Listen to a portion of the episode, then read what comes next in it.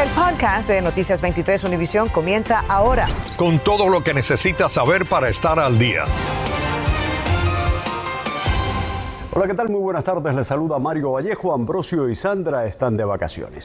Largas filas en los centros de pruebas de coronavirus, los aeropuertos llenos y un repunte de casos en toda la nación. Este es el panorama que enfrentamos hoy en medio de la pandemia y la situación obliga a tomar medidas especiales. Vamos con Erika Carrillo en vivo para que nos ponga al tanto de lo que está ocurriendo. Adelante. Así es, Mario, buenas noches. Entre más aumentan los casos, obviamente también aumenta el temor y la precaución. Por un lado, de aquellas personas que quieren compartir con familiares y amigos las fiestas de fin de año, pero por otro lado también para los viajeros. El aeropuerto tendrá abiertos dos lugares para pruebas y también sitios como este aquí en el Tropical Park, 24 horas al día, incluidos los días de Navidad y el 25 de diciembre. Siempre uso la máscara y tengo las tres vacunas. Sin importar las dosis que ya tiene, Rafael esperó en fila para hacerse una prueba de COVID. Mire para allá. Igual otros residentes que llegaron al Tropical Park con la misma urgencia, días antes de celebrar Navidad. Hay que cuidarse. Uno tiene muchos nietos, tiene hijos, trabaja. En los últimos días, la Florida ha registrado un incremento de casos del virus. Tenemos coronavirus. 18.400 se reportaron entre el sábado y domingo. ¿Qué piensa de esta nueva ola de coronavirus? Está terrible, súper infecciosa. Y los médicos están advirtiendo que la cepa Omicron se contagia fácil y rápido y no hay que confiarse aunque parezca menos mortífera. El hecho de que nosotros estemos experimentando eh, síntomas más leves y que no hayamos visto tantas hospitalizaciones es por el hecho de que un porcentaje muy alto en la población tiene una cierta inmunidad dada por una infección previa o por las vacunas que tenemos. Esas personas que no están vacunadas, esas personas todavía tienen un muy alto riesgo de enfermarse. En Miami-Dade ya hay 236 personas hospitalizadas con COVID. Eso es un 20% más que la semana pasada. Este joven llegó hoy con síntomas a hacerse la prueba. Nos dijo que fue un concierto con cientos de personas donde pocos usaban la máscara. Que he sentido un malestar, la garganta.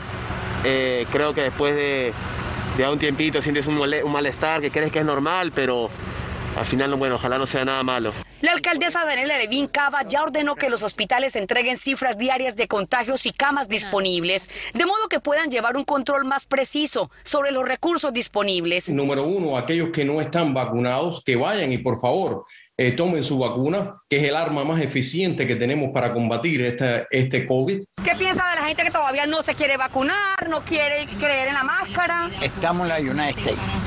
El que quiera, quiera, aquí no se puede obligar a nadie. Lo que hay que cuidarse de esa gente que no quieren vacunarse más nada. Tenga en mente que las filas son mucho más largas para las pruebas que para las vacunas. Y si está a punto de viajar, tome medidas para hallar un lugar abierto como el Tropical Park que tiene servicio 24 horas al día. Algunos otros lugares cerrarán el 24 y 25 de diciembre. Manténgase seguro, insisten en la distancia social y en el uso constante de las máscaras. Erika Carrillo, Noticias 23, Univisión. Gracias, Erika. A esta hora hay nueva información sobre una disputa mortal entre dos vecinos de Miami-Dade que terminó a balazos. El abogado del hombre que murió baleado confirmó que el detonante de la tragedia fue la rotura de una máquina de limpieza a presión que le prestó uno de los implicados al otro, mientras el acusado compareció hoy en la corte de fianzas. Iván Taylor está en vivo desde el lugar donde todo ocurrió. Adelante, Iván. Y la verdad que son increíbles todos estos detalles, ¿verdad? Gracias, Mario. Bueno, por ahora el acusado está tras las rejas. No obstante, hay que destacar que la policía marcó el lugar donde sucedió la tragedia donde colapsó la víctima baleada, donde pueden ver ustedes esa flecha, aparentemente a escasos pasos de la casa del pistolero, el cual hoy no determinaron si tiene derecho a fianza. Ángel Pérez, de 68 años, compareció en la corte de fianza. Entonces, señor Pérez, usted está siendo acusado de un cargo de asesinato en segundo grado. La jueza le preguntó si tenía un abogado. ¿Tiene usted dinero para contratar su abogado privado? No. No. ¿Usted es dueño de su casa? Sí. Al ser propietario, se le negó el derecho a un defensor público. Entró a la casa, salió con su arma, Vi, hubieron cinco disparos, tengo entendido que cuatro eh, llegaron a, a, a matar a mi amigo. Alex Alfano representa a la novia de la víctima, quien reside en este domicilio a una cuadra de donde ocurrió la tragedia. Alfano se identifica como amigo del fallecido, José Follo. ¿Cuál fue en sí el detonante de este caso? Pues mi amigo eh, José le había prestado al vecino el pressure cleaner y se lo regresó y dañado. Y mi amigo simplemente pidió que se lo reponga. si lo dañó, pues el que le reponga el precio y se rehusó. Según el reporte de la policía, un testigo reveló que la víctima paseaba a su perro el domingo en el área de la 27 Terras y la avenida 98 del suroeste cuando se desató un altercado entre la novia del acusado y la víctima. Según ella, el fallecido le dijo una vulgaridad. La mujer entró a la casa, le dijo al acusado lo que pasó. Este salió con un arma de fuego. Oí como dos tiros, pero pensé que eran fuegos artificiales. Me quedé fría porque era un vecino que siempre salía a pasear el perrito todos los días, mañana y tarde. Este lunes, los vecinos no podían creer lo ocurrido en su barrio. Es algo bien triste que no debía haber sucedido ni haber llegado a trascender con un muerto por el medio. La novia de la víctima dice que José Follo tenía 54 años de edad. Según su abogado, se disponía a resolver la disputa en la corte. Bueno, y sería una corte civil donde impondría una demanda de poco más de mil dólares, lo cual vendría siendo el valor de la máquina de limpieza de presión. Aparentemente no logró hacerlo. El acusado deberá de comparecer nuevamente mañana en corte donde van a determinar si tiene derecho a fianza, pero todo depende si aparece con un abogado. En vivo, Iván Taylor, Noticias 23, Univisión.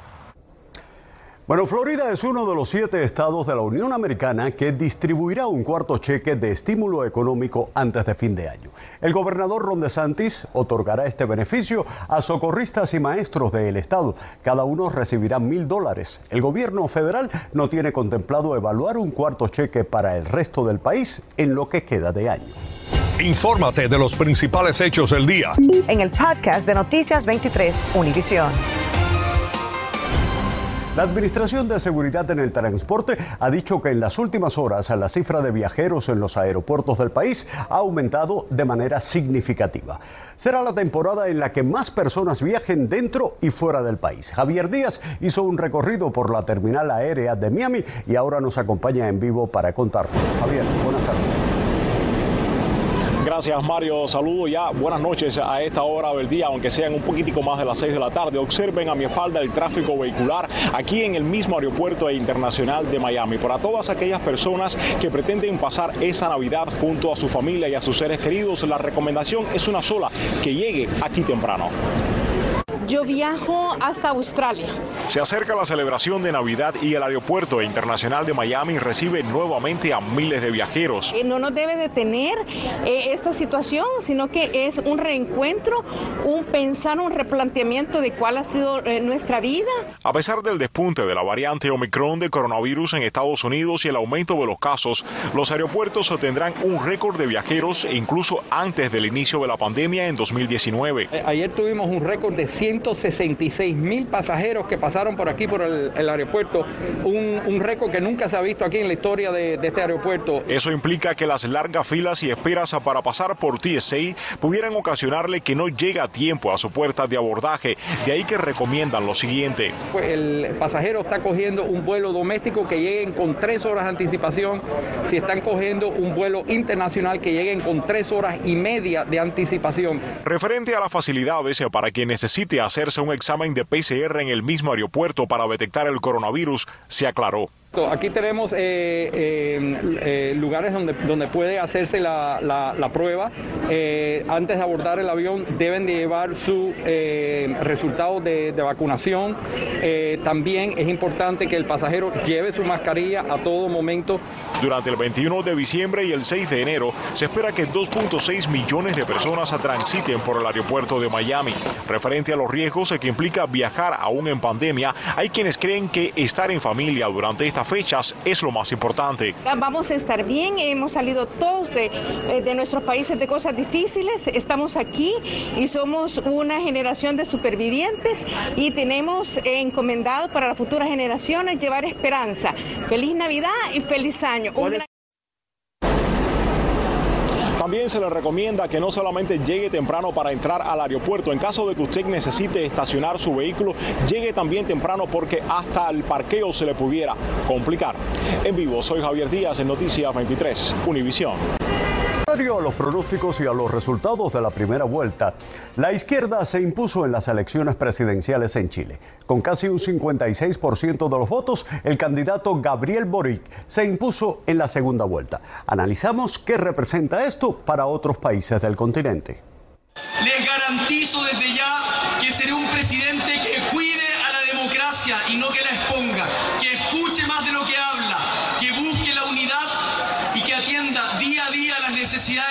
personas. El izquierdista Gabriel Boric es hoy el nuevo presidente electo de Chile. Con solo 35 años, se convierte en el mandatario más joven de ese país en los últimos 200 años. El nuevo presidente va a tener que gobernar con un Congreso donde la derecha tiene mucho poder. En Miami existe preocupación porque cuando se habla de izquierda, muchos piensan en gobiernos totalitarios como los de Cuba, Nicaragua y Venezuela. Sobre el tema, abordamos al profesor y analista experto en política latinoamericana, Eduardo Gamarra de la Universidad Internacional de la Florida. La izquierda chilena, a diferencia de la izquierda en el resto de América Latina, es más democrática en el sentido que respeta las reglas del mercado y respeta también las reglas de la democracia liberal y representativa. Entonces, eso da campo para ser algo optimista.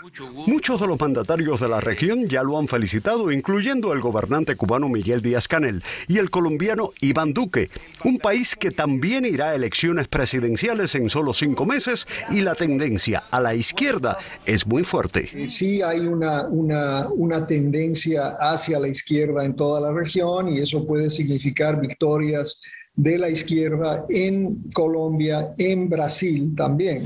Boric deberá gobernar un país muy dividido, en el que ambos candidatos en las presidenciales representaban a las opuestas, José Antonio Cas de la extrema derecha y el vencedor de extrema izquierda. Este lunes los mercados financieros, importantes indicadores de la economía chilena, se mostraron escépticos. El peso chileno cayó a un mínimo histórico tras devaluarse en un 4% respecto al dólar. En marzo de 2022, Boric asumirá la presidencia del país. Este sábado 37 inmigrantes cubanos fueron detenidos tras tocar tierra en dos embarcaciones en las playas de Key West. Estos se suman a otras dos embarcaciones que llegaron a las playas de Broward el domingo, una de ellas con nueve personas a bordo de diferentes nacionalidades que están bajo custodia federal y la otra llegó al Laurel del Baidesí con alrededor de 20 inmigrantes. Bomberos de la ciudad de Miami trataron de alegrarle la vida a un niño cuya madre murió salvándole la vida durante un incendio. Tatiana Irizar nos cuenta su historia.